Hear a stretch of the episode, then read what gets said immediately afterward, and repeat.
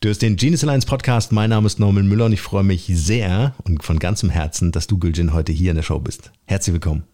Dankeschön. Vielen Dank für die Einladung, lieber Norman. Sehr, sehr gerne. Es wird Zeit, denn wir arbeiten ja schon eine ganze Weile zusammen. Das werden wir auch hier in dieser Show heute äh, ähm, so im zweiten Teil und am Ende äh, noch entsprechend ausführen. Aber äh, vielleicht stellst du dich kurz vor. Wer bist du, Gülcan Heinrich, als Privatperson und was genau machst du beruflich? Du hörst den Genius Alliance Podcast. Du bist Unternehmer und möchtest die nächste Evolutionsstufe der Digitalisierung erreichen? Dann starte jetzt und gewinne neue Kunden im Online-Dschungel. Mit starken Interviews, wertvollen Erfolgsstrategien und hochspezialisierten Digitalexperten der Genius Alliance Podcast. Von und mit Founder and CEO Norman Müller. Ja, ich, mein Name ist Programm. Gülşen ist die fröhliche Rose ähm, geborene Yilmaz, die niemals aufgibt und das passt zu mir hervorragend. Ähm, ich bin vom Herzen her Krankenschwester. Das ist meine absolute Berufung, den ich auch in meinem Erstberuf gelernt habe. Allerdings habe ich in der ganzen Zeit nach dem Krankenschwestersein mehrere Berufsstationen gehabt. Dazu kommen wir sicherlich gleich. Privat bin ich fast verheiratet ähm, und habe zwei Söhne mit meinem Mann zusammen, ein und vier Jahre alt und das äh, macht unser privates Leben ziemlich bunt und aufregend. Dein Mann ist Tom Heinrich. An dieser genau, Stelle richtig. liebe Grüße an dich, Tom. Ähm, äh, er war auch schon hier im Podcast. Wir verlinken die Podcast-Folge natürlich auch nochmal in den Show Notes. Äh, und ihr beide als Paar äh, habt das heutige Startup Herzbegleiter äh, gegründet. Darauf gehen wir nachher nochmal ein. Mich würde interessieren, du hast gesagt Krankenschwester und das sagst du auch so mit mit, mit der Leidenschaft und Hingabe. Erzähl doch mal, wie bist du so in die Pflege gekommen? Wie waren so deine, deine Stationen, äh, die dich dazu geführt haben, äh, zu der Unternehmerin, der du heute, die du heute bist? Ich bin in einer ähm, internationalen Privatschule aufgewachsen, dreisprachig, also Deutsch, Englisch, Türkisch und ähm, währenddessen war mein Ziel immer internationales, äh, internationales Business Management, Marketing, Finance und Public Relations zu studieren. Das war so das Ziel. Mhm. Und nachhinein habe ich die Leidenschaft zum Krankenschwestersein in einem Schulpraktikum entdeckt für mich und habe gesagt, ich möchte erstmal Krankenschwester werden. Damit kann ich später immer noch mein, ähm, mein, mein Studium, mein Berufsbild internationales Management immer noch finanzieren. Nachher haben mich aber die Wege dahin geführt, dass ich gesagt habe, ich brenne dafür für die Pflege. Und einer der Gründe, mich dann auch mit 20 Jahren selbstständig zu machen. Das heißt, ich habe meine Krankenschwesterausbildung tatsächlich beendet und mich gleich selbstständig gemacht mit einem ambulanten Pflegedienst. Das ist jetzt schon mein Gott, 22 Jahre her. ja, das hört sich so lange an, fühlt sich aber noch ganz frisch in mir. Ja, unfassbar, so was in dieser Zeit passiert ist. Ja. Absolut, 22 ja. Jahre. Selbstständig habe ich mich mit im Jahr 2000 gemacht, ganz genau Juni 2000 mhm. und ganz klassisch mit einem ambulanten Pflegedienst, wo man die Kunden zu Hause besucht und die versorgt, pflegerische Versorgung, hauswirtschaftliche Versorgung. Ich habe das Ganze von der Pike auf vom Herzen her gemacht und anschließend hatte ich währenddessen ein privates ähm, Erlebnis, ähm, wo ich gemerkt habe, dass es äh, einer Kundin, ihr ging's zu gut, um in einem Pflegeheim umzuziehen, aber zu schlecht, um zu Hause alleine zu bleiben. Mhm. Und das war so der Schlüsselmoment für mich. Ähm, damals war das noch nicht so bekannt, ähm, das betreute Wohnen aufzubauen und habe ein Projekt in die Hand genommen und realisiert. Das war Jahr 2003, Dezember haben wir geöffnet, ein betreutes Wohnen mit 42 Wohnungen, ähm, barrierefrei, so dass die ihre eigene Wohnung im betreuten Wohnen haben, unsere Pflege genießen können als ambulanter Pflegedienst und eine tolle äh, frisch gekochte Küche vor Ort, eine öffentliche Gastronomie hatten. Und das war so der Schlüssel zum ersten Erfolgsschritt, ähm, das Ganze mit ambulanter Pflege und betreutes Wohnen zu verbinden. Und später hatten wir bis zu acht Standorten, über 242 Mitarbeiter, äh, über 10 Millionen Euro Umsatz im Jahr, so wir den gesamten Pflege was im Badezimmer stattfindet, was in einem Pflegedienstzimmer mit dem Personal stattfindet, wie es um die Pflegefachkräfte sind, was Personalführung angeht. Von der Pike auf kann ich dir ganz viele Geschichten erzählen. Dafür reicht aber, glaube ich, der Podcast nicht. Ja, doch, die eine oder andere müssen wir jetzt hier erzählen, weil äh, ich habe ein Bild im, im Kopf, das hast du mir immer erzählt. Ähm, und zwar, äh, du stehst vor einem Gebäude, war es das erste Gebäude, was äh, du dann umgebaut oder überhaupt gebaut hast äh, genau. zum, zum betreuten Wohnen? Erzähl mir die Geschichte, weil das war richtig cool. Ja, tatsächlich, das war kurz vor meinem Urlaub damals, stand ich ähm, vor einem Bauschild, wo drauf stand, das sollen Wohnquartiere werden äh, mit einem Ärztehaus. Und ich stand an diesem freien Grundstück, das war das erste Haus, was mit den 42 Wohnungen gebaut wurde, und dachte, m -m, also hier gehört das betreute Wohnen, mein Projekt dahin, damit ganz viele Menschen in ihren eigenen Zuhause glücklich und gut gepflegt leben können. Ähm, und stellte mir gleich schon vor, unten rechts ist das Pflegedienstbüro, unten links ist das öffentliche Restaurant mit einer hervorragenden deutschen Küche, da drüber hin, das ist die Südseite mit Erkas, da sind die 42 Wohnungen. Und ich habe dieses komplette Haus, das meine ich jetzt wirklich total komplette Haus, schon fertig vor meinen Augen gesehen und habe sofort die Baufirma, wo das Bauschild drauf stand, angerufen. Äh, mein damaliger Partner sagte gleich zu mir, äh, was stellst du dir da darunter vor. Da steht ja schon das Bauschild, da ist allerdings auch sicherlich eine Baugenehmigung ähm, schon vorhanden. Mhm. Die ändern doch nicht das äh, Projekt, nur weil du da anrufst. Und dann habe ich gesagt, ja, mag sein, aber mehr als Nein können die ja nicht sagen. Und in diesem aber, Falle war es auch so. Ich aber dann, wie geil, ich ähm, muss ja ganz kurz reingrätschen, äh, Gülcan, ja. weil äh, ich finde das mega cool, dass eigentlich du vor einem fertigen Konzept eines anderen stehst. Ja, und sagst, äh, nee, ich muss das hinterfragen. Also das finde ich einfach ein wichtiges Learning für unsere Zuhörer und Zuhörerinnen, ähm, dass, dass man trotzdem äh, reingeht und sagt, okay, äh, nein gesagt hat er ja schon oder hat das Gremium ja schon sowieso, ja. Äh, aber wenn ich nicht reingehe, werde ich nie erfahren, ob vielleicht noch was anderes gegangen wäre, ja. Genau so, das wissen wir nicht. Mhm. Und hier cool. der Game Changer, was das angeht, ich habe dann tatsächlich angerufen, habe ganz kurz am Telefon erzählt, was ich vorhabe, ähm, altengerechte Wohnungen zu bauen, dass ich einen Pflegedienst habe. Denk bitte dabei, ich bin gerade mal Anfang 20, während ich das erzähle. Ja. Das konnte der Geschäftsführer des Bauunternehmers Gott sei Dank nicht sehen. Es war nur eine äh, Telefonanruf und keine Videotelefonie wie heute. Auf jeden Fall ähm, hat er gesagt, ja, dann kommen Sie doch Freitag um 10 Uhr zu uns vorbei ins Büroräumlichkeiten. Bin dann einfach wirklich so hin, habe morgens noch meine Pflegetour gefahren, meine Kunden versorgt, bin dann um 10 Uhr hin. Ich komme da rein. Da saßen im Konferenzzimmer wirklich zehn gestandene Männer vom Architekten, Bauleiter und Eigentümer von einer Baufirma, waren erstmal gestört stutzt, so als die mich sahen, so nach dem Motto, eine Frau Anfang 20, was will die denn jetzt von uns? Und dann habe ich ganz schnell aber auch kurz erzählt, worum es geht, was, wo, ähm, wie ich mir das vorstelle und warum das so wichtig ist. Ähm, sie haben immer wieder gedacht, dass es ein Altenheim wäre. Dann habe ich denen das Unterschied erklärt, dass es kein Altenheim ist, dass es ein betreutes Wohnen ist und wie man sich das vorstellen kann. Und ganz schnell, so spätestens nach zehn Minuten, haben die das auch verstanden und gemerkt, okay, da steckt was dahinter. Und anschließend ähm, in den weiteren Jahren habe ich mal später gefragt, Thorsten war der äh, Geschäftsführer von der Baufirma, habe gesagt, Thorsten, was hast du dir denn damals gedacht, als ich in den Raum reingekommen bin und jetzt zehn Männer wart da und äh, hast alle wichtigsten Personen zusammengeholt? Dann sagte Thorsten, oh, ich habe gedacht, oh shit, ich hätte auch eigentlich heute lieber Golf spielen gehen können am Freitagvormittag.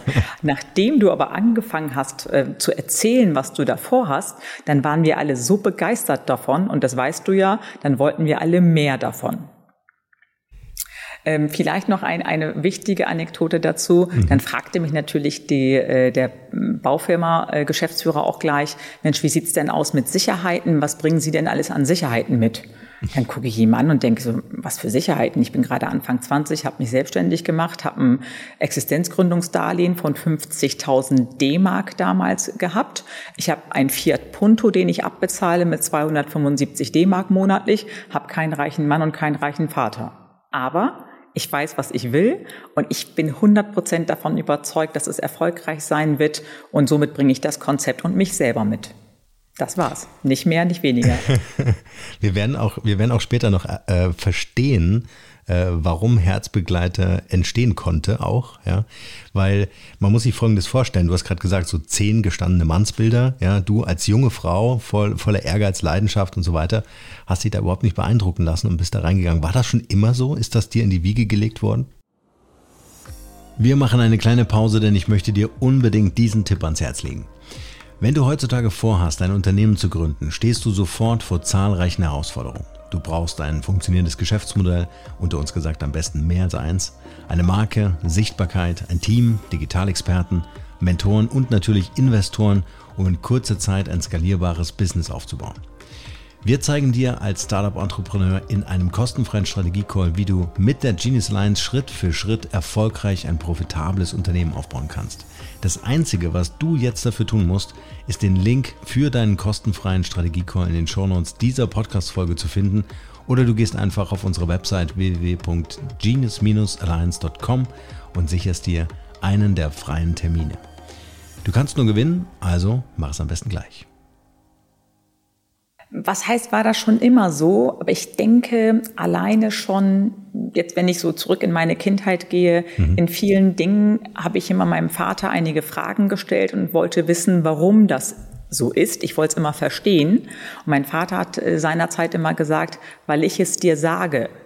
Und dann habe ich ihm damals schon angeguckt, habe gesagt, wie jetzt, weil du es mir sagst, das ist ja keine Antwort. Mhm. Ähm, ich will schon verstehen, warum das so ist. Und da waren, glaube ich, das sage ich jetzt mal so ganz vorsichtig, mit meiner Intelligenz meine Eltern überfordert. Und das war auch einer der Gründe, warum ich zur Internatsschule gekommen bin, Gott sei Dank.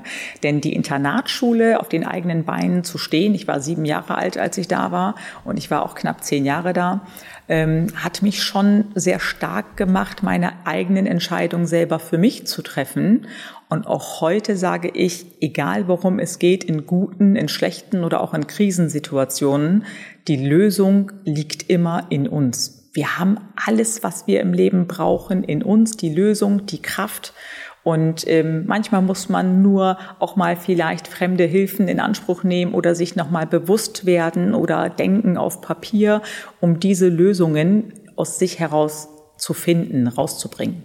Mhm. Aber die, die Internatsschule, die Erfahrung damit ähm, hat mich schon sehr stark gemacht, meinen eigenen Weg zu gehen. Wobei ich auch immer sage, Erfahrung ist sehr teuer, ähm, wo ich auch natürlich viele Fehler gemacht habe und äh, anschließend dann aber auch aus diesen Fehlern gelernt habe. Mhm.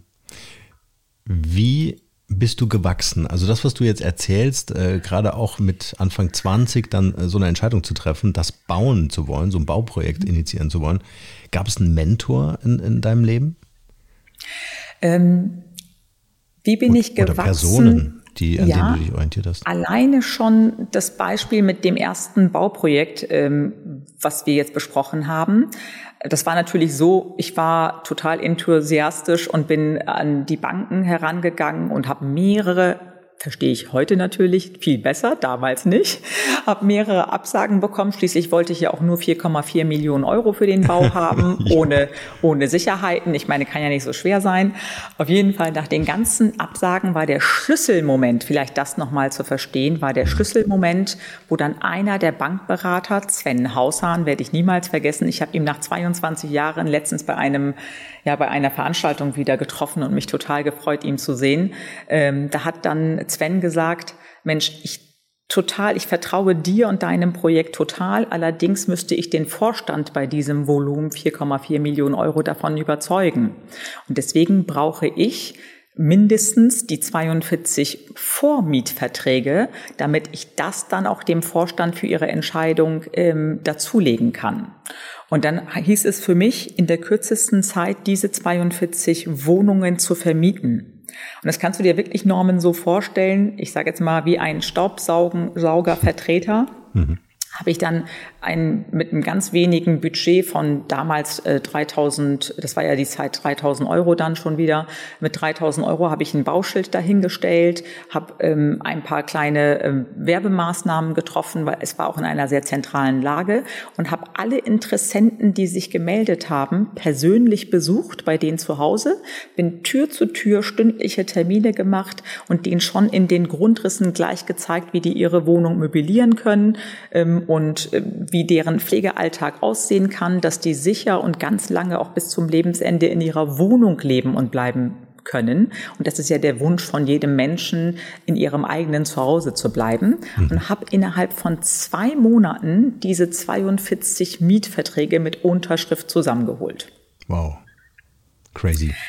War eine sehr anstrengende, spannende Phase auch für mich, weil ich war doch sehr angestrengt, denn auch dessen Angehörigen haben natürlich gefragt, ja, wie sieht's denn auch mit der Finanzierung aus? Ich so, ja, ja, klar, ne, meine Hausbank macht das und so.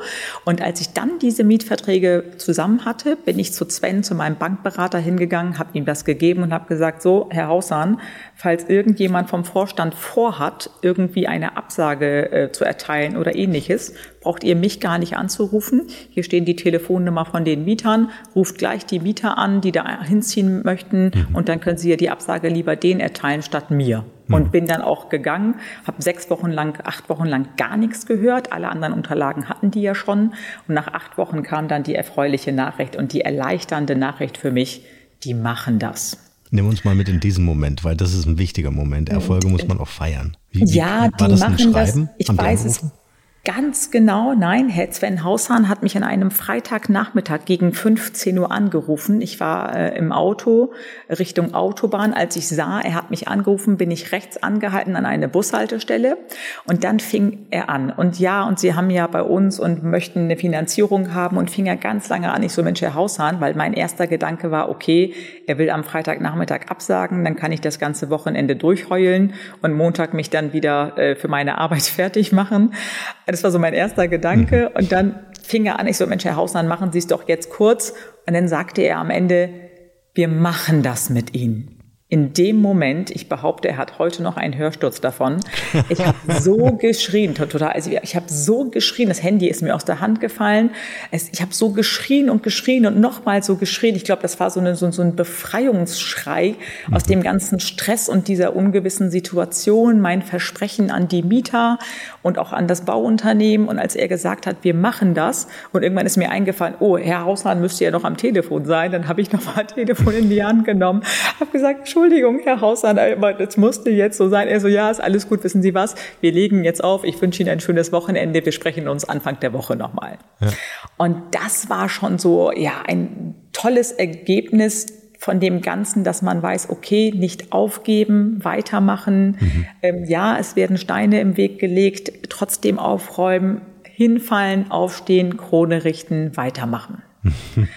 Und mein Bild, was ich ja vorher zu diesem Gebäude hatte, hatte jetzt schon in meiner Vorstellung schon Fenster, Türen, Steine, Inneneinrichtung gewonnen. Und ich habe natürlich sofort am Freitagnachmittag äh, die Baufirma angerufen, habe gesagt, die Bank hat angerufen, die machen das. Und somit war das der erste Schritt zu dem Wachstum, zum nächsten großen Schritt. Stark. Jetzt stelle ich mir Folgendes vor. Und jetzt will ich noch so ein bisschen die formale Klammer ähm, äh, machen und dann springen wir äh, mal in das äh, äh, in Herzbegleiter als Startup. Ähm, wenn ich mir vorstelle, so an meine Gründungsphase, ja, da habe ich ein Büro angemietet, ja, ich habe das nicht gekauft, ich habe das angemietet, es war eine Bürogemeinschaft, das allererste Büro, äh, war natürlich auch voller Stolz, Klingelschild draußen dran, alles prima. Du machst das einfach mit, weiß ich nicht, über 40 Wohneinheiten, also richtig groß. Ähm, wie war die Reaktion deines Papas da darauf? Ähm, das erste Büro war tatsächlich bei mir auch nur ein ambulanter Pflegedienstbüro als ich mich selbstständig im Juni okay, 2000 ja. gemacht mhm. habe. Und bis das Haus gebaut, also die 42 Wohneinheiten betreutes Wohnen gebaut mhm. und geöffnet war, war es Dezember 2003.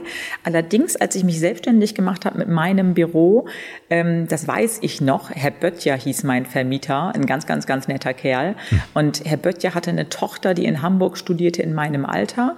Und es gab wirklich eine Zeit, da hatte ich noch den Umsatz nicht, es, die Rechnung wurden noch nicht bezahlt und ich konnte tatsächlich äh, die Mieten für mein Büro nicht bezahlen. Mhm. Da war ich aber auch zu stolz, jetzt zu meinem Vater, also er hätte mir finanziell helfen können, ähm, zu meinem Vater zu gehen und zu sagen, Papa, gib mir doch mal, ich meine, das war nur in Anführungsstrichen 500 Euro Miete monatlich. Mhm. Ähm, allerdings hatte ich dann schon zwei, drei Mieten offen. Und wenn ich jetzt zu meinem Papa gegangen wäre, dann hatte ich eher so diesen Gedanken, hätte ich dir doch gleich sagen können, äh, lass die Finger davon, mach das nicht. Dann hatte ich den Gedanken, werde ich erfolgreich? Schaffe ich das? Dann sagt er zu mir, siehst du, ich habe dir die 1000 Euro gegeben und deswegen hast du das geschafft. Und beides wollte ich nicht haben. Also ich wollte weder hören, hätte ich dir doch gleich sagen können, weder wollte ich später hören, ich habe dir 1000 Euro gegeben, deswegen hat es geklappt. Mhm. Da hatte ich dann so ein, ja, ein Standing, würde ich heute sagen. Da bin ich lieber zu Herr Böttcher gegangen, habe Herr Böttcher angerufen, ihm auf einen Kaffee eingeladen, habe gesagt, Herr Böttcher, ich habe ein Problem. Guckt er mich an, und dann sagt er immer zu mir, Mädchen, erzähl Mädchen. Und dann habe ich ihm erzählt, so und so, Herr Böttcher, ich kann Ihre Miete nicht bezahlen, aber versprochen, ich zahle Ihnen die, sobald meine Rechnung bezahlt. Und er guckte mich so an, lächelte und sagte, bleiben Sie ganz entspannt. Ich habe eine Tochter, die studiert in Hamburg, der schicke ich jeden Monat 2000 Euro. Und mhm. wenn Sie mir die zwei, drei Monatsmieten nicht geben können, ist es überhaupt gar kein Problem. Sie geben mir das dann, wann Sie es zahlen können. Mhm. Und das war auch schon wieder so, ja, so mit der offenen Kommunikation, wenn man schon erzählt, worum es geht, dass auch andere Menschen mir gegenüber das Verständnis dazu hatten. Und das war ein besserer Weg für mich, statt äh, zu meinem Vater zu gehen. Weil du es selbst gelöst hast, ne? Habe ich selbst gelöst. Ja, und damit äh, war das Thema durch. Und das half auch zu unserem Vertrauensverhältnis mit Herrn Böttcher, mhm. ähm, zu dem ich auch nachher weitere gute Verhältnisse gepflegt habe. Ja. Was dann danach passierte, war dann eine, äh, eine Karriere äh, sondersgleichen. Du bist eine sehr erfolgreiche Unternehmerin. Ähm, mich würde das Momentum interessieren, an dem äh, du ankamst und gesagt hast, äh, ich, es, es braucht jetzt ein, ein Startup. Also im Grunde die Geburtsstunde von Herzbegleiter. Nimm uns mal mit in diesem Moment, ähm, als du mit Tom zusammen äh, das Ganze aufgebaut hast. Mhm.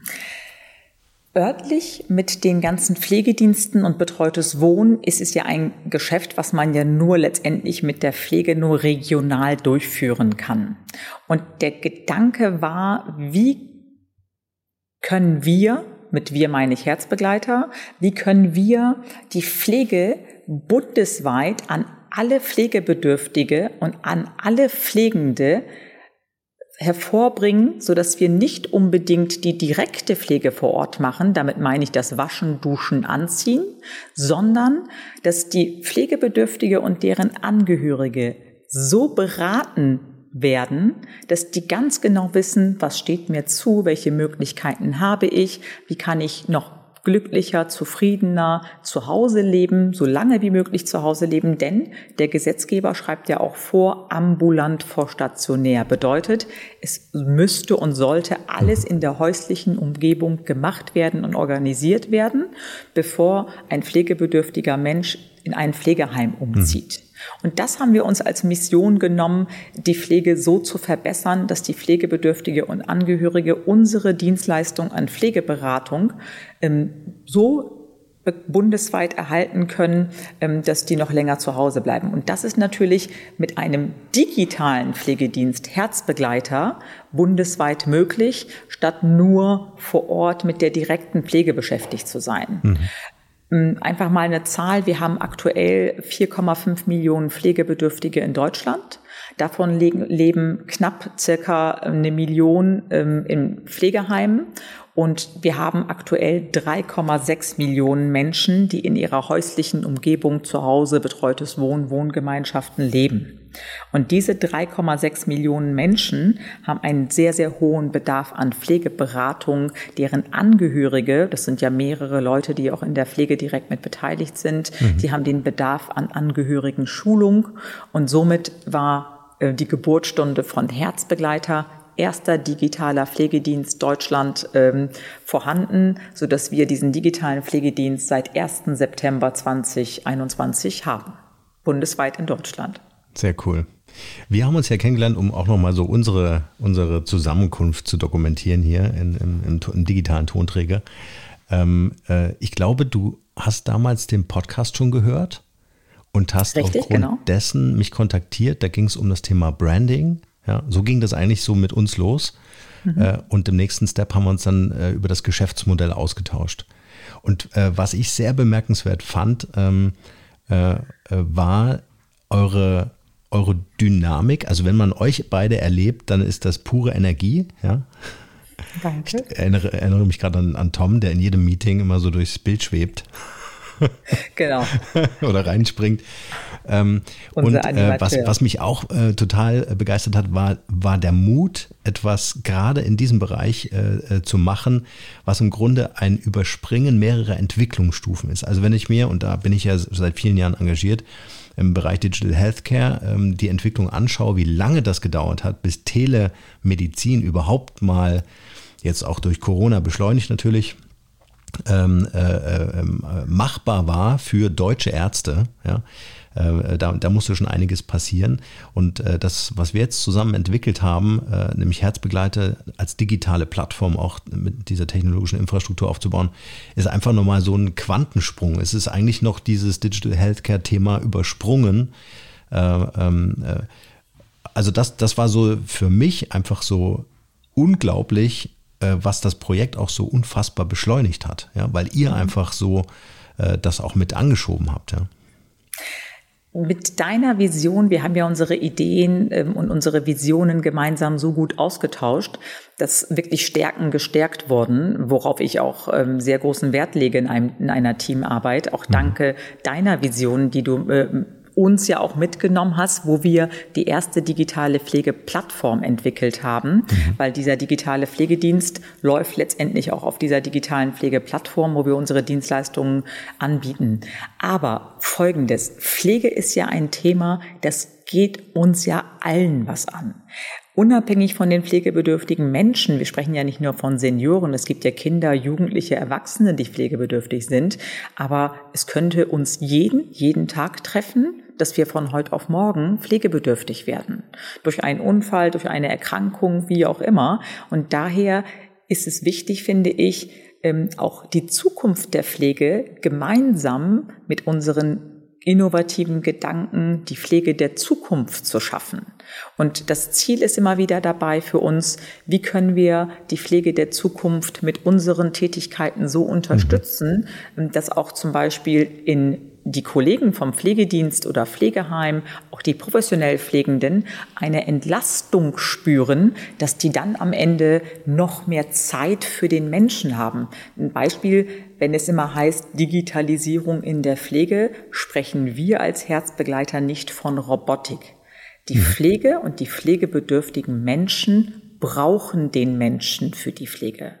Für mich ist Pflege was Thema, was Thema Digitalisierung angeht, nicht die Robotik, sondern dass wir ganz viele Systeme und Prozesse so strukturieren können, digital, äh, Zeit sparen können, dass nachher 20, ähm, 30 Prozent unserer Zeit in der Pflege für die Formalitäten, ähm, für die Systeme und Prozesse in Anspruch genommen werden, aber 70, 80 Prozent der Zeit für den pflegebedürftigen Menschen dann übrig bleiben. Denn mhm. aktuell ist das genau umgekehrt. Ja, und das war übrigens auch äh, für mich eine ganz wichtige Entscheidung, auch äh, Teil dieses Teams sein zu dürfen, zu wollen, ähm, weil es äh, darum geht, wie kann Digitalisierung helfen, mehr Menschlichkeit in der Pflege überhaupt äh, genau. äh, zu ermöglichen. Also diese, diese Zeit zu schaffen, dass Menschen miteinander interagieren. Was du mit Robotik gerade ansprichst, das ist ja äh, im, im, Grunde der, der Verweis zum Beispiel auf China, auf China, ja, wo die Pflegebedürftigen und Pflegeempfänger einfach mit Maschinen interagieren müssen. Also wo mhm. es Wenderoboter gibt tatsächlich, ne, die die Menschen in den Betten wendet, ähm, äh, weil es einfach zu wenig Personal gibt, die das machen. Ja? Oder das Essen wird von einem Roboter gebracht.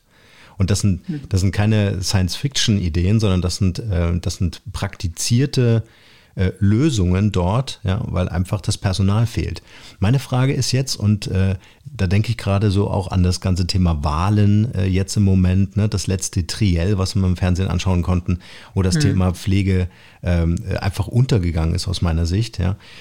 Kannst du verstehen, warum wir äh, also wir haben einen demografischen Wandel, ja, aber warum wir dort zu wenig investieren, warum werden zu wenig Förderungen und auch äh, diese Förderprozesse, warum erfahren die so, so wenig Leichtigkeit, äh, dass man hier wirklich Lösungen anbieten kann? Kannst du das erklären?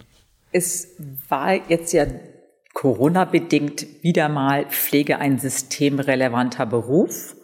War es ja schon immer. Also ja. Äh, alles wird, kann, kann, es könnte viele Berufsfelder vielleicht sterben, in Anführungsstrichen, aber die Pflege direkt am Menschen, solange es Menschen auf dieser Welt gibt, müssen die nun mal irgendwann auch gepflegt werden. Eins davon ist natürlich auch, ist auch bisschen selbst gemacht von der Pflege.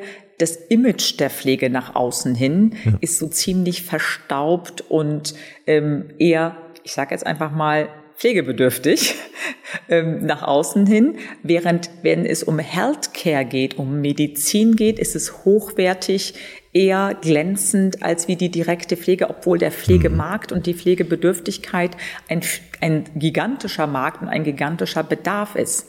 Und dabei, auch was die Politik angeht, geht es nicht nur um Bezahlung. Mhm. Weil Bezahlung ist ja das eine, was man dem Pflegepersonal innerhalb der Rahmenbedingungen auch eine gute Bezahlung schaffen kann. Mhm. Jetzt ist aber nur die Frage, wenn ich jetzt dem Pflegepersonal 10.000 Euro im Monat Gehalt bezahle, ist dann dann das Problem aufgehoben? Mhm. Und da eben nicht. Also ja, das genau. wissen wir ja alle, mhm. wie die Motivation bei einem Gehaltserhöhung ist. Das hält dann für die nächsten zwei, drei Wochen oder für die nächsten drei Gehälter und danach ist es eine Selbstverständlichkeit.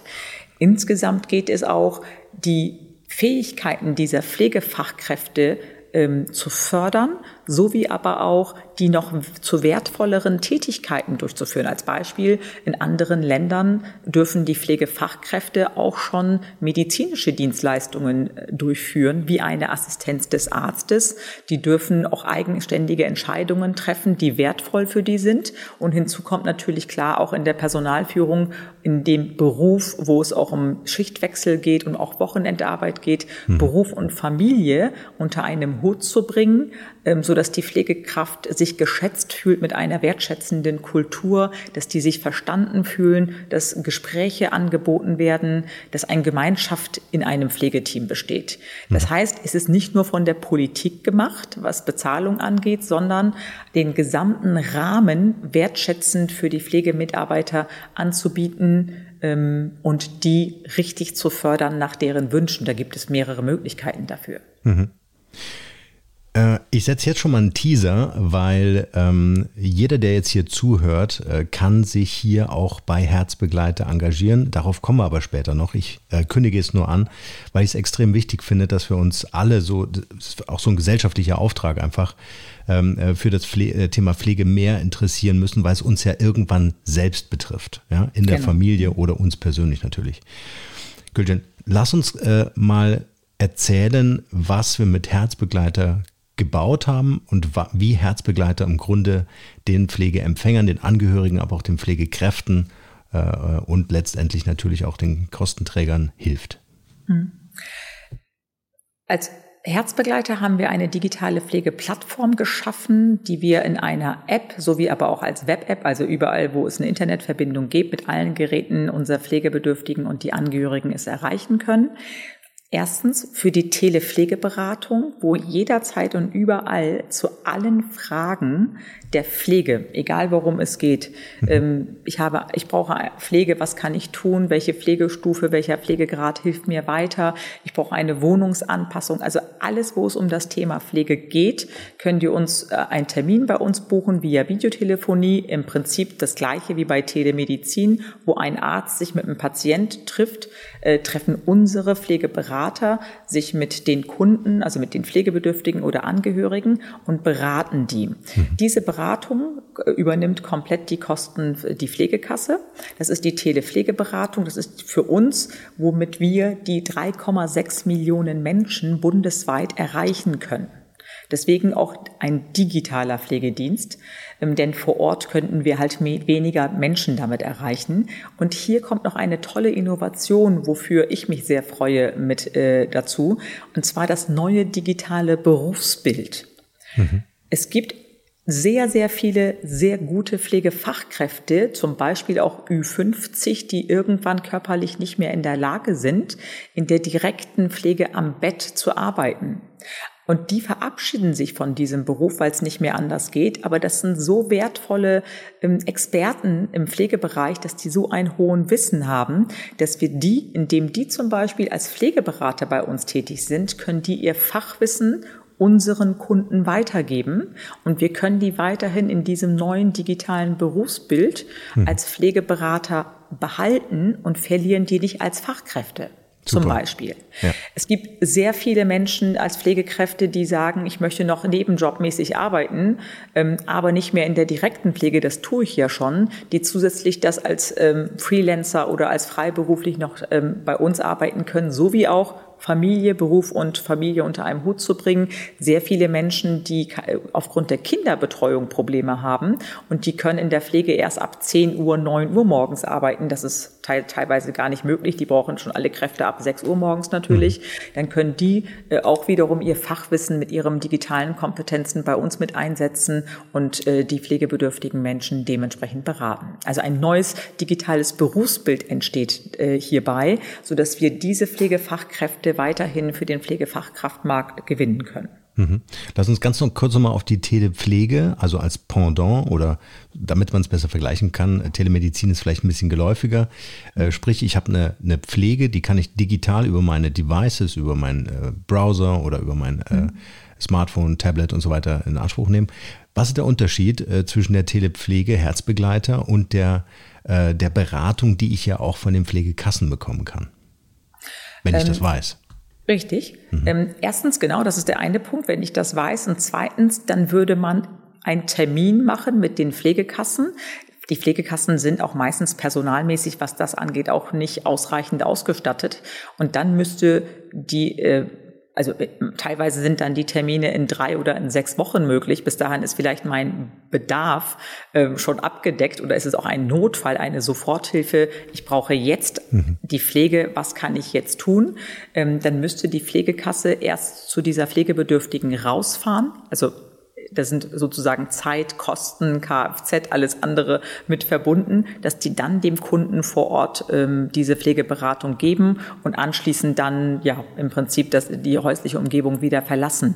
Manchmal sind es aber ganz schnelle ähm, Antworten sind erforderlich. Und mhm. das brauche ich jetzt sofort und nicht erst in drei oder in sechs Wochen. Jetzt mal das nächste Beispiel natürlich mit Corona. Da waren alle Pflegestützpunkte geschlossen. Die Krankenkassen haben mhm. natürlich niemanden jetzt persönlich empfangen. Und wie jetzt auch die Corona-Zeit unabhängig davon. Wenn es heute Corona ist, ist es in drei Jahren etwas anderes.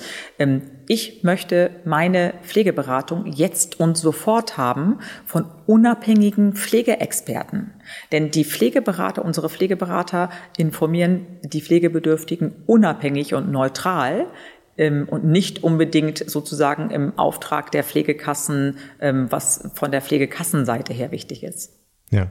Das finde ich übrigens ein, ein, ganz starkes Argument, weil es ist natürlich ein Unterschied, ob ich beraten werde von jemandem, der eigentlich äh, versucht, die Kosten im, im Griff zu erhalten, mhm. genau, um zu sparen, äh, wird er mir dann ohne jetzt was unterstellen zu wollen, aber mhm. erhalte ich dann wirklich alle Informationen, alle Fördermöglichkeiten, die ich habe, die ich vielleicht für den Umbau meines Hauses brauche. Ja? Mhm, äh, mhm, oder mhm. wende ich mich wirklich an einen unabhängigen Spezialisten und das ist äh, unter anderem eben auch äh, für mich so ein USP, dass ich sage, äh, ich rufe die Herzbegleiter an, die machen nichts anderes jeden Tag, wie sich damit äh, auseinandersetzen. Und dann kriege ich auch äh, für meine individuelle Situation einfach auch einen, einen starken Impact, ne, die richtige genau. Information. Ja. Also wir beraten natürlich nach den gesetzlichen Grundlagen des Sozialgesetzbuches 11, also SGB 11 Pflegeversicherung. Ähm, natürlich stützen wir unsere Beratung auf die Gesetzgebung, aber wir beraten da wirklich neutral. Hinzu kommt, unabhängig von der Gesetzgebung, ist natürlich als Beispiel, es sind auch Themen mit Ernährung im Alter, äh, Kontrakturenprophylaxe, Dekubitusprophylaxe. Das heißt, es sind nicht nur Themen mit gesetzlichen Grundlagen, sondern auch mit den ganzen Expertenstandards. Ich habe Schmerzen, was kann ich in meinem Alltag tun? Also ich möchte nur sagen, es ist unabhängig von der Pflegeversicherungsgesetzen auch eine Pflegeberatung fachlich von den Fachexperten, die auch tagtäglich gepflegt haben. Also besser kann es einem gar nicht gehen. Im Prinzip sage ich, ähm, statt betteln, buchen. Mhm. Äh, dann, wann ich es möchte, äh, buche ich mir einen Pflegeberatungstermin und hole mir die wichtigsten Informationen sofort. Stark. Wir haben ja vorhin gesagt, Plattform. Plattform heißt ja mehrere Services. Das war jetzt ein Service, Telepflege. Mhm. Was gibt's noch? Ähm, wir haben die erste digitale Pflegeanwendung. DIPA ist ein zertifiziertes Medizinprodukt, wo wir körperliche und geistige Mobilitätsübungen mit zertifizierten Trainern in Videos aufgenommen haben. Das sind knapp über 100 Videos. Diese Kosten werden ebenfalls im Rahmen der DIPA, der digitalen Pflegeanwendung, von den Pflegekassen getragen Voraussetzung ist, einen Pflegegrad zu haben, also Pflegegrad 1 bis 5. Wenn man eins davon hat, dann werden diese Kosten ebenfalls übernommen. Und das Ziel ist dabei, von den Pflegebedürftigen deren Mobilität aufrecht zu erhalten und zu verbessern, damit die noch länger, noch besser, noch fitter, vitaler zu Hause bleiben können mit diesem pflegerischen Nutzen. Das heißt, der pflegerische Nutzen ist dahinter, wenn ich natürlich mobil bin, wenn ich noch mehr selbstständig bin, habe ich zum Beispiel auch einen Vorteil, ähm, dass ich gegebenenfalls noch länger in den niedrigeren Pflegegraden bleibe, anstatt dass ich mich verschlimmere, verschlechtere und nachher in einen höheren Pflegegrad komme. Mhm. Für diesen äh, Bereich der Applikation, also wenn man sich das Ganze so vorstellt, ich lade mir Herzbegleiter quasi auf mein iPhone beispielsweise. Mhm, genau. Und äh, dann habe ich diese Funktionalitäten, die du gerade beschreibst, alle in einer App. Das ist das Besondere Komplett. daran. Genau. Du hast alles, alles aus einer Hand ganz mhm. einfach gemacht, barrierefrei. Du kannst also die DIPA nutzen, die Mobilitäts-App nutzen, du kannst die Pflegeberatung nutzen. Ähm, und dann kommt noch eine sehr schöne Sache, das haben wir Pflegemagazin genannt, wo du persönliche News Newsfeed, persönliche Nachrichten personalisiert nach deinen Wünschen, wenn du sagst, ich interessiere mich für Thema Demenz, Arthrose, Pflege, wie auch immer, dass du wieder tagtäglich die Nachrichten bekommst auf deinem personalisierten Pflegemagazin Newsfeed und somit bist du auch immer aktuell informiert. Im Prinzip sage ich, wenn irgendjemand das Wort Pflege in den Mund nimmt und pflegebedürftig ist oder Angehörige hat oder Angehörige ist, einfach Herzbegleiter-App runterladen. Genau. Link dazu in den Shownotes dieser Podcast-Folge. Und äh, an dieser Stelle äh, einfach auch nochmal einen, ganz lieben Gruß an das gesamte Team, die in die Entwicklung involviert waren, weil das, was wir jetzt hier so in äh, federleichter Art und Weise beschreiben, äh, ist gerade im Bereich Digital Healthcare oder auch Digital ähm, äh, ähm, äh, Care, also in der Pflege im Speziellen jetzt hier in unserem Fall, eine Riesenaufgabe, weil das Ganze natürlich als Medizinprodukt zertifiziert sein muss, wenn es eine DIPA ist. Ne? Und äh, genau. das war im Grunde jetzt die Arbeit so der letzten, sage ich mal, zwölf Monate, super intensiv, super. Ähm, äh, ich meine, als First Mover und da vielleicht auch nochmal so die, die Eindrücke äh, an dich, äh, wie das für dich so ähm, äh, jetzt ist, äh, die erste DIPA entwickelt zu haben. Ich meine, das Gesetz ist gerade erst verabschiedet worden dieses Jahr, 2021 ähm, genau. da wirklich Juni. ganz vorne mitzuspielen, auch ins Risiko zu gehen. Du kannst gerne auch nochmal sagen, was ihr da investiert habt an Eigenkapital. Auch das bemerkenswert und zeigt ja auch den Glauben daran. Ja? Also wir haben aktuell jetzt schon über 1,1 Millionen Euro investiert mit unserem gesamten Team, was dahinter steht. Das ist ja vom technischen Design, Kommunikation, du hast es ja mit äh, selber miterlebt, mhm. ein riesengroßes Team mit ganz vielen Stärken haben wir dafür eingesetzt, alleine schon die Techniker zu finden, ähm, die das in dieser Pflegeplattform auch so programmieren können. Hinzu kommt diesen ganzen Videocontent haben wir alles mhm. selber gedreht. Das heißt, wir haben den Filmemacher Dennis Vogt mit dabei gehabt. Wir haben die ganzen Trainer, Jörg Feuerborn, Mira Deda, ähm, Tom Dederes, ähm, die Kerstin Gottschalk, also alles zertifizierte Trainer, die auch nochmal die digitale Pflegeanwendung mit ihrem pflegerischen Nutzen ähm, diese Videos erstellt haben. Es war mhm. also ein riesengroßes Projekt ähm, und das unterscheidet das bitte auch von einem Lifestyle-Produkt. Mhm. Das heißt, nur unter diesen Bedingungen von Datenschutz und Risikomanagement und Qualitätsmanagement sind wir ein zertifiziertes Medizinprodukt mhm. und damit auch mit einem pflegerischen Nutzen. Und nur deswegen übernimmt auch die Pflegekasse diese Kosten komplett für pflegebedürftige Menschen. Und das ist der Unterschied zu einem Lifestyle-Produkt, wo ich selber vielleicht vom YouTube, ähm, sage ich jetzt einfach mal, ein paar Fitnessvideos machen, äh, ein paar Fitnessübungen machen kann. Das ist ja. nicht der Fall. Der Aufwand ist einfach ein ganz, ganz anderer. Ja. Absolut. Also, wir glauben total ja. daran, sonst hätten wir sozusagen selber nicht mit unserem hervorragenden Team die 1,1 Millionen Euro eingesetzt. Ähm, wir haben ähm, sozusagen unser ganzes Gut und Haben auf dieses Projekt gesetzt und wir sind total begeistert davon. Aber das ist ja das, was in der, in der Gründerszene ja immer wieder gesagt wird. Ja? Also du kannst natürlich so ein Sidepreneur-Business bauen, also so neben dem Hauptjob was aufbauen. Ihr seid all in gegangen. Ihr habt gesagt, hey, ganz oder gar nicht. Ja? ähm, und, ähm, und seid jetzt an diesem Punkt. Das, was wir jetzt beschrieben haben, bis hierher ist ungefähr so die erste Entwicklungsstufe von Herzbegleiter. Die wird in mehreren Stufen äh, gelauncht, jetzt September, Oktober. Äh, mhm, mhm. ähm, und äh, lass uns vielleicht noch mal kurz einen Ausblick geben, wo geht die Reise hin? Was sind so die nächsten größeren Stationen? Ähm, ich vielleicht ganz kurz zu dem Wort Startup Herzbegleiter mhm. ist natürlich ein anderer Startup Herz dahinter mit Tom und mir alleine schon mit über 50 Jahren Pflegeerfahrung, was mhm. dahinter steht. Ähm, es ist genauso ein Start-up-Gefühl von aufgeregt zu sein und neugierig zu sein und äh, ganz groß und visionär zu denken. Ähm, aber das unternehmerische Erfahrung äh, bringt uns noch mal einen Schritt weiter, mhm. dass wir jetzt nicht unbedingt sagen, Mensch, ich habe mal von Oma 25.000 Euro mir geliehen und ich versuch's mal, was mhm. ja auch gut ist. Aber es ist noch mal in der Hinsicht anders, äh, anders aufgebaut und gemacht. Ähm, zum weiteren Entwicklungsschritten.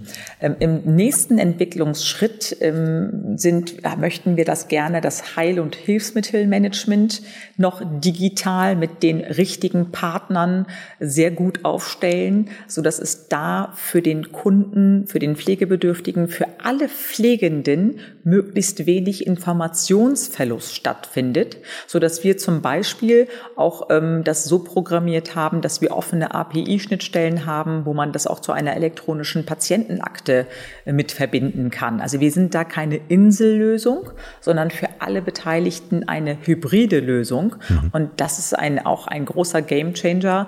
Und in der nächsten vierten Entwicklungsstufe ähm, gehen wir so weit, dass wir auch sagen, das Arzneimittelmanagement muss unbedingt von der Arzneimittelbeschaffung, Arzneimittelvergabe, ähm, das komplette, das nennt sich iMedicare, äh, wird auch nochmal in der nächsten vierten Entwicklungsstufe sein. Mhm. Dazu sind wir in kooperativen Gesprächen mit Partnern und äh, ja, also das ist sozusagen die vierte Entwicklungsstufe. Die Ideen hören aber bei uns nicht auf, denn so ein Baby wächst ja mit der Zeit und mhm. während das Baby wächst, kommen auch sehr viele kreative Ideen dazu, wo wir sagen, Mensch, stell dir mal vor, lieber Norman, Herzbegleiter ist die letzte App in deinem Leben, den du vielleicht in deinem pflegebedürftigen Zustand benutzt. Davon gehe das ich ist aus. vielleicht die letzte App. Könnte ja sein. So. Ja. Und wenn das die letzte App ist, womit du dich als Pflegebedürftige damit tagtäglich beschäftigst, deine Pflegeberatung dir holst, ähm, du machst deine Mobilitätsübungen damit, dein Arzneimittelmanagement ist ähm, damit geregelt, deine Heil- und Hilfsmittel kannst du auch darüber optimieren, dann beschäftigst du dich den ganzen Tag mit der Herzbegleiter-App. Und es könnte so weit gehen, dass man das auch zu einem digitalen Tagebuch ähm, programmieren kann, also als Ausblick, so dass du mit mhm. deinem digitalen Tagebuch ähm, die Möglichkeit hättest, deine Stimme oder auch dein Video auditiv und visuell aufzunehmen und ein persönliches Vermächtnis deinen Kindern zu hinterlegen, wo die später, auch wenn du mal verstorben bist, ähm, zum Beispiel in einem Kontext zusammengestellt, ähm, auch Gespräche mit dir führen könnten. Das klingt jetzt vielleicht so äh, spacey, äh, so spooky, wo man denkt, wie soll das denn gehen, dass ich mit einem Verstorbenen nachher äh, Gespräche führe. Aber das ist eine künstliche Intelligenzprogrammierung, die es heute schon gibt. Die gibt, das kommt von der Gaming-Szene, die es heute schon gibt, ähm, dass man deine Stimme und deine visuellen Ansichten so in Kontext verbringt, als würdest du ein ganz normales Telefongespräch später mit deiner verstorbenen Mutter oder verstorbenen Vater führen. Ähm, da, damit will ich nur sagen, es gibt irre viele Möglichkeiten, wie wir unsere Herzbegleiter-App noch in verschiedenen Richtungen entwickeln können. Und dafür brauchen wir weiterhin kreative Köpfe, dafür brauchen wir auch Sinvestor, die an dieses Produkt ähm, glauben und auch gerne auch bei uns investieren, um diese Entwicklungsstufen zu erreichen erreichen. Bevor es hier weitergeht, möchte ich dir gerne das Branding for Future Camp vorstellen. Wie du sicher weißt, ist das Thema Nachhaltigkeit ein wichtiger Teil unserer Wertevorstellung hier bei Genius Alliance. Deshalb hatte ich Sandra Knüttel, Co-Founderin von Branding for Future, kürzlich zu einem Podcast-Interview eingeladen, die mich mit ihrem leidenschaftlichen Engagement total begeistert hat. Und weil sich in Sachen Nachhaltigkeit ganz schnell vieles ändern muss, unterstützen wir das Branding for Future Camp. Ich hoffe, du bist dabei und trägst dieses Thema auch in dein Unternehmen. Im Branding for Future Camp erwarten dich übrigens spannende Impulsvorträge, der Austausch mit Gleichgesinnten und eine digitale Plattform mit vielen Informationen zu den Themen Nachhaltigkeit, soziale Verantwortung, CSR, Trends und Megatrends und noch vieles mehr an fundiertem Wissen. Log dich also ein und mach mit unter www.brandingforfuture.de slash camp. Den Link findest du wie gewohnt natürlich auch in den Shownotes dieser Podcast-Folge. Es ist überhaupt schön, dass du das äh, äh jetzt erzählt hast, äh, weil äh, äh, viele könnten meinen, das erinnert mich dann so an die Reaktionen, die auch Elon Musk irgendwie erlebt hat. Ja, äh, jetzt sind sie total verrückt geworden. Aber es beschreibt einfach, in welchen Dimensionen und Sphären wir denken und wir ein Big Picture bauen. Ob es das jetzt am Ende so wird oder nicht oder gibt oder nicht, völlig egal. Mhm wir haben uns quasi dem Weg hingegeben. Ja? Genau. Um vielleicht auch noch mal so, mhm. genau. Äh, um vielleicht auch nochmal so ein bisschen äh, die Rolle von Genius Alliance in, diesem, ähm, in, in, dieser Konstellation äh, zu beschreiben. Ähm, wir haben im Grunde äh, mitgeholfen äh, von der Marke über den Unternehmensaufbau, vor allem aber die Digitalstrategie. Also äh, wie muss das Management funktionieren, damit das Produkt am Ende steht? Ja? Ähm, und wie muss die Weiterentwicklung dann auch in Kooperation natürlich mit Investoren, Kooperationspartnern, das ist jetzt genau die Phase, in der wir sind, ähm, äh, dann auch fortgeführt werden, damit das dann eben nicht den Stillstand erlebt, sondern dass diese anfängliche Dynamik in der Umsetzung des Projektes dann auch hilft, weiterzuentwickeln. Lass uns genau über dieses Momentum ähm, jetzt noch sprechen. Ich gucke so ein bisschen auf die Uhr. Wir werden ein bisschen mhm. überziehen, aber ist egal, ist wichtig hier. ähm, äh, wir sind jetzt gerade in dem Moment, wir sind jetzt kurz vor Markteintritt. Ja, wir unterhalten uns gerade mit VCs, äh, mit äh, dem Investorennetzwerk von Genius Alliance, mit M&A-Agenturen, ähm, die da sehr großes Interesse äh, signalisiert haben, vor allen Dingen, weil es um die Pflege geht und jeder den Bedarf einfach auch sieht. Ja. Ähm, vielleicht noch so einen kleinen, jetzt versuche ich so eine kleine Schleife einzubauen, Thema äh, Gülcan, welche Förderung haben wir für das Projekt in Anspruch nehmen können bisher? Wie einfach war das? Vielleicht die eine Frage. Und die zweite Frage in Richtung äh, Crowd Investing. Das fände ich noch einen wichtigen Part, damit unsere Hörer mitmachen können. Aktuell haben wir gar keine Förderung in Anspruch genommen. Das heißt, alles, was wir gemacht haben und aufgebaut haben, haben wir tatsächlich mit dem, mit dem Eigenkapital ähm, aufgesetzt. Also wir haben keine Kredite aufgenommen, gar nichts dafür. Und bedeutet natürlich in den weiteren Entwicklungsschritten, dass wir auch jetzt Investoren suchen. Das ist das Crowdfunding-Thema, wo wir sagen, Mensch, Pflege ist ein Thema, das geht jeden an. Komm und gestalte die Zukunft der Pflege gemeinsam mit uns, indem, indem die Sinvestoren ähm, sozusagen einen großen sozialen Mehrwert schaffen können mhm. und damit auch in die digitale Zukunft der Pflege investieren können.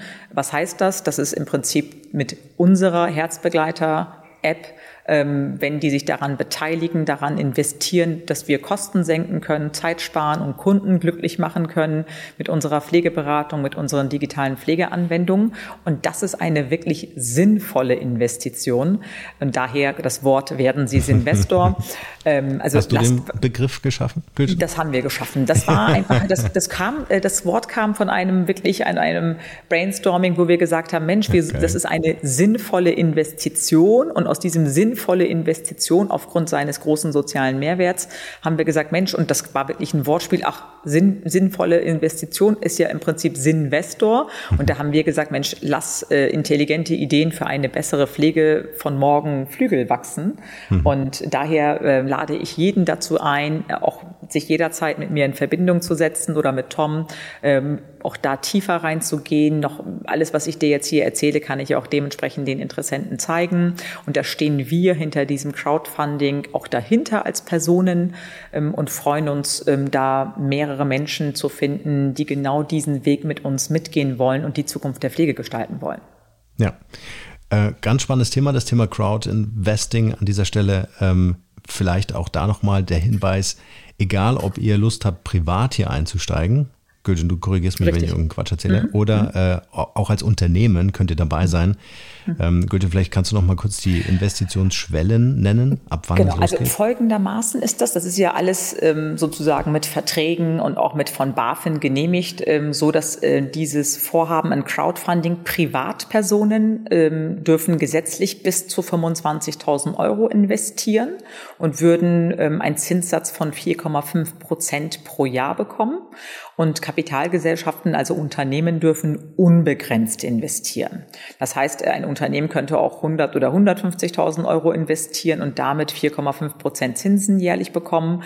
Und das ist natürlich eine tolle Möglichkeit für Privatpersonen und für Unternehmen, während wir im Moment eine Minuszinssituation haben. Heißt, wenn wir im Moment Geld bei der Bank liegen haben, müssen wir ja Aufbewahrungsgebühren bezahlen und das äh, auch das auch nicht wenig von 0,5 bis 1 Prozent. Und in dieser Hinsicht sagen wir, bevor ihr dieses Geld so verschenkt, dann bitte lieber eine sinnvolle Investition machen und für euer Geld, wie gesagt, bei Privatpersonen bis zu 25.000 Euro ist gesetzlich geregelt, bei Unternehmen unbegrenzt, äh, verdient dann 4,5 Prozent Geld Geld, unterstützt uns, unterstützt eure, ähm, eure Zukunft der Pflege und werdet einfach Investor. Gibt es dann auch ein T-Shirt für die ersten zehn Investoren? Die, die, ach, wir, ach, wir werden so viele, äh, wir, unabhängig von T-Shirts, wir werden so viele äh, Aktivitäten nachher gemeinsam machen. Wir werden die immer aktuell informieren, in welchen Schritten wir sind. Wir werden auch mal Offline- und Online-Treffen machen mit denen. Also die können uns jederzeit anrufen, erreichen. Das ist jetzt nicht so, dass ich irgendwo klicke und investiert habe und äh, so nach dem Motto, ich, die sehen uns nie wieder, die hören uns nie wieder. Im Gegensatz, wir stehen mit Telefonnummer, E-Mail, mit allem drum und dran täglich in denen Kontakt, äh, so dass die jeden Schritt mitgestalten können, dass die auch nochmal uns ihre Ideen mitgeben. Was finden die denn sinnvoll mit einem großen sozialen Mehrwert? Damit haben die die Chance, das auch aktiv zu gestalten. Ja. Das finde ich immer auch schön, dass Herzbegleiter sich auch als Community äh, versteht. Also ich kann investieren, natürlich anonym, ja, das kann, geht natürlich auch. Klar.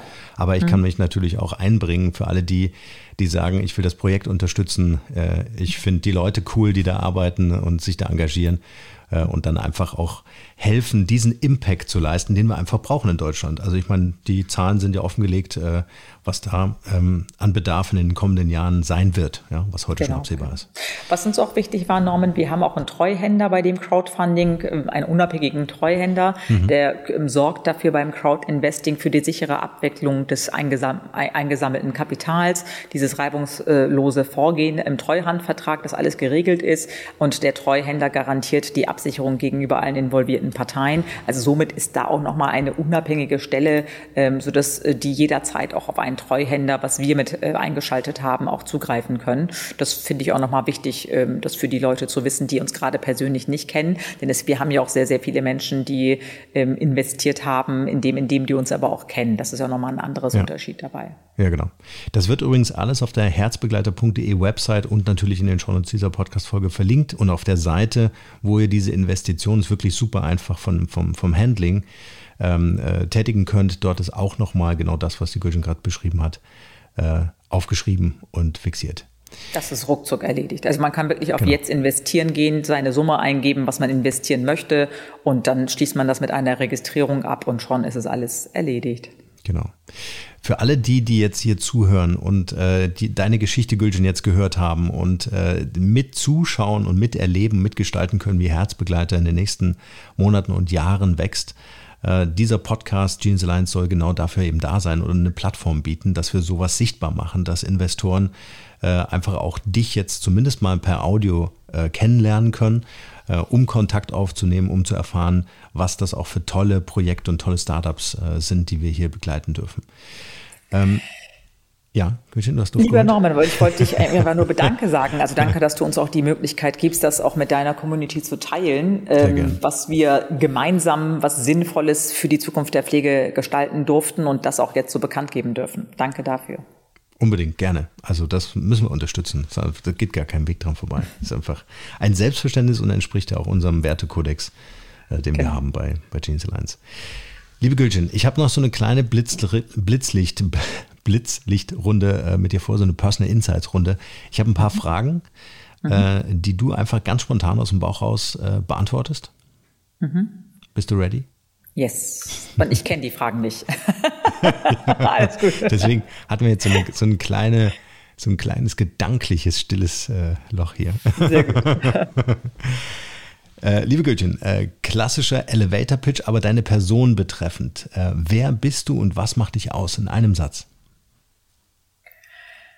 Ich bin eine fröhliche Frohnatur, ähm, die eine absolute Optimistin ist und mit, ich würde jetzt sagen, mit einer mit einem großen Herz. Das sage ich jetzt einfach mal so. Also Absolut. mit einem großen Herz. Unterstreiche ich. Zweite Frage. Was würde uns an dir überraschen? Gibt es irgendein Spleen oder eine Eigenart, die keiner kennt, die du jetzt hier öffentlich das erste Mal teilst? Ach, jetzt erwischt Die auch der Tom dabei. nicht kennt. Die auch der Tom nicht kennt. Das, das wird natürlich nee, ein bisschen schwierig, das die das auch Tom nicht kennt. Das wird schwer. Okay. Ähm, Ganz ehrlich, fällt mir jetzt so nicht ein. Was habe ich denn für einen Spleen? Habe ich bestimmt. Ah ja, doch. Und zwar habe ich einen. Ich habe eine Schwäche für Wasser. Ich kann Wasser nicht stehen lassen. Also wenn ich irgendwo Wasser trinke oder auch im Restaurant irgendwas, ich muss mein Wasser immer austrinken. Und wenn die Flasche nicht leer ist, dann bleibe ich so lange sitzen, bis ich dieses Wasser ausgetrunken habe. Ich kann Wasser nicht stehen lassen. Sehr geil. Danke, dass ich spreche nicht von Bier, nicht von Alkohol, nee, wirklich, nee. wirklich nur von Wasser. Das ist ein Spleen von mir. Ich kann das, es tut mir so in der Herz und Seele weh. Ich muss Wasser austrinken. Okay. Das lassen wir einfach so stehen. Schön. Wenn du eine berühmte Persönlichkeit, egal ob lebendig oder schon tot, treffen dürftest, wer mhm. wäre das und was würdest du diese Person fragen? Ähm, Michelle Obama Mhm. Michelle Obama finde ich vom Standing her mit ihrem persönlichen Lebenslauf, aber auch dem Karrierelebenslauf neben ihrem Mann, ähm, einem der mächtigsten Männern daneben als First Lady zu stehen, aber trotzdem nicht wirklich als First Lady wahrgenommen zu werden, sondern mit ihrer eigenen Persönlichkeit als Michelle Obama wahrgenommen zu werden. Mhm. Deswegen würde ich Michelle Obama gerne treffen wollen und mit ihr mich austauschen über Krisensituationen. Wie ist sie damit umgegangen mit Krisensituationen? Was hat sie stark gemacht? Wie hat sie sich gefühlt? Jetzt neuerdings gibt es ja auch äh, in einem der Streamingdienste ja auch ein Dokumentation, äh, Dokumentarfilm von ihr. Kann ich jedem empfehlen. Also das ist eine starke Persönlichkeit, die ich gerne noch treffen würde. Schöne Frage auch. Michelle Super. Obama. Ja. Welchen Beruf haben sich deine Eltern für dich vorgestellt? Äh, mein Vater war selbstständig mit Gastronomie betrieben und dadurch hat er sich sicherlich gedacht, äh, meine Tochter wird ein Leben lang kostenlos und frei für mich arbeiten. also geklappt. auf jeden Fall die Betriebe, die Betriebe meines Vaters zu übernehmen und weiter durchzuführen, aber äh, ja, das ist ein bisschen verfehlt. Als Kind wollte ich allerdings immer Ärztin werden. Also als Kind war ich immer Ärztin, Ärztin. Ah, Ist ja nicht mhm. so ganz weit entfernt, äh, ja. Pflegeberuf zu sein. Und ich bin mit meinem Beruf sehr, sehr glücklich heute. Schön.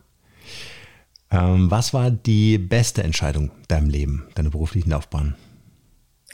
In meiner beruflichen Laufbahn war die beste Entscheidung, ähm, mich auf das Wachstum des Unternehmens zu fokussieren und den Hebel, der erfolgreich war, auch dann umzusetzen im Sinne von ähm, das Wachstum des Unternehmens, jetzt auch ähm, im Hinblick auf Herzbegleiter, weil damit erreichen wir ja im Prinzip bundesweit äh, sowie auch bis zur Interna Internationalisierung ähm, die Pflegebranche. Also daher war der erste Schritt für mich betreutes Wohnen, also dieses große berufliche, äh, auch bauliche mhm. Herausforderungen anzugehen und das Wachstum des Unternehmens anzugehen mit allen ähm, Steinen, die im Weg lag trotzdem weitermachen.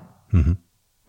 Welche drei privat, Dinge? Ja. Entschuldigung, ja, privat fällt privat, mir ein, ne? meine Kinder, meine Söhne. Meine zwei Söhne waren die beste berufliche Entscheidung. Ich bin ziemlich spät Mama geworden ähm, und mit dem allerbesten Mann dieser Welt, äh, mit dem allerbesten Vater für mich. Und äh, das ist auch beruflich, ähm, äh, es war auch privat die beste Entscheidung, diese zwei Söhne zu bekommen und zu haben. Absolut. Schön. Da schließt sich die nächste Frage an. Für welche drei Dinge in deinem Leben bist du am dankbarsten? Ich bin für das Leben, was wir haben, erstmal absolut dankbar. Uns geht so gut. Wir haben laufend warmes Wasser, wir haben Heizung, wir haben Strom, wir haben Dach über den Kopf.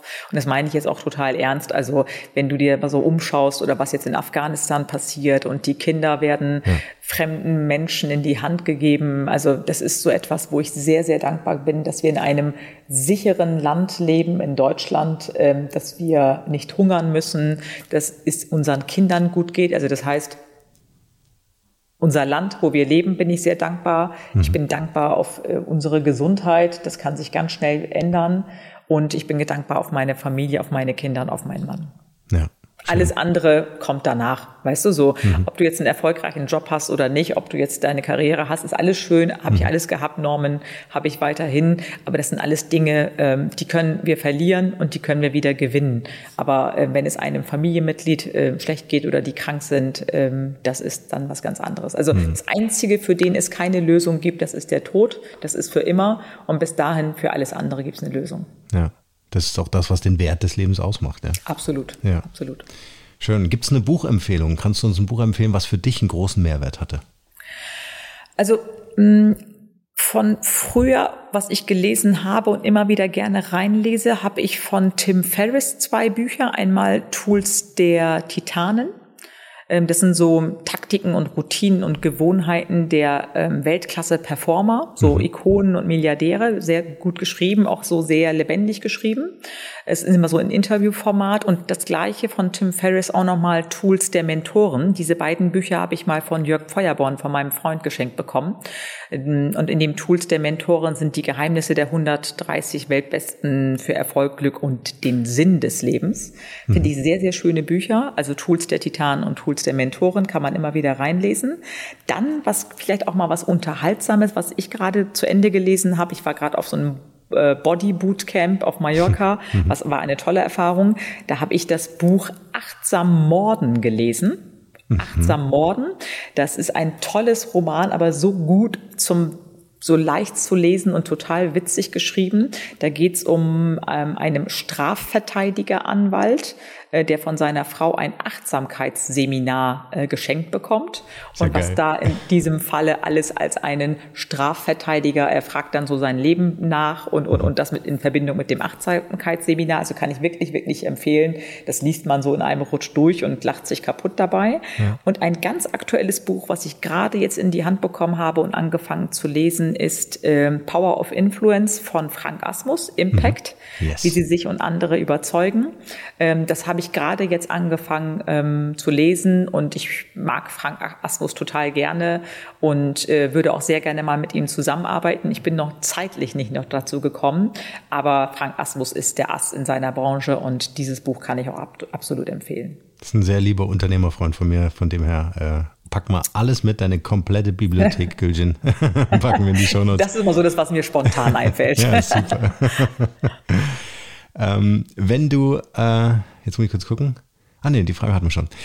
Liebe Gültchen, äh, die Zeit ist um, mehr als um, aber es war einfach wichtig und ich fand es super spannend, äh, dass du deine Insights mit uns geteilt hast hier, äh, dass äh, wir beide auch so von unserer Zusammenarbeit erzählen konnten, äh, die mir sehr am Herzen liegt. Und ich würde dir das Schlusswort überlassen mit der Frage, wenn du eine Sache auf der Welt verändern dürftest, was wäre das? Ich werde die Zukunft der Pflege in Deutschland, im deutschsprachigen Raum und auch später international ändern, dass die pflegebedürftigen Menschen und deren Angehörige diese wertvolle Pflege zu Hause in ihren häuslichen Umgebung bekommen können. Und dafür setze ich mich ein mit meinem Wort, mit Gülschan und Herzbegleiter. Ich bin Herzbegleiter Gülschan und da, ich werde nicht vorher sterben, bevor ich das nicht umgesetzt habe. Das lassen wir genauso stehen. Danke Gülschan, hat viel Spaß gemacht mit dir. Vielen Dank. Danke für deine Zeit und deine Energie.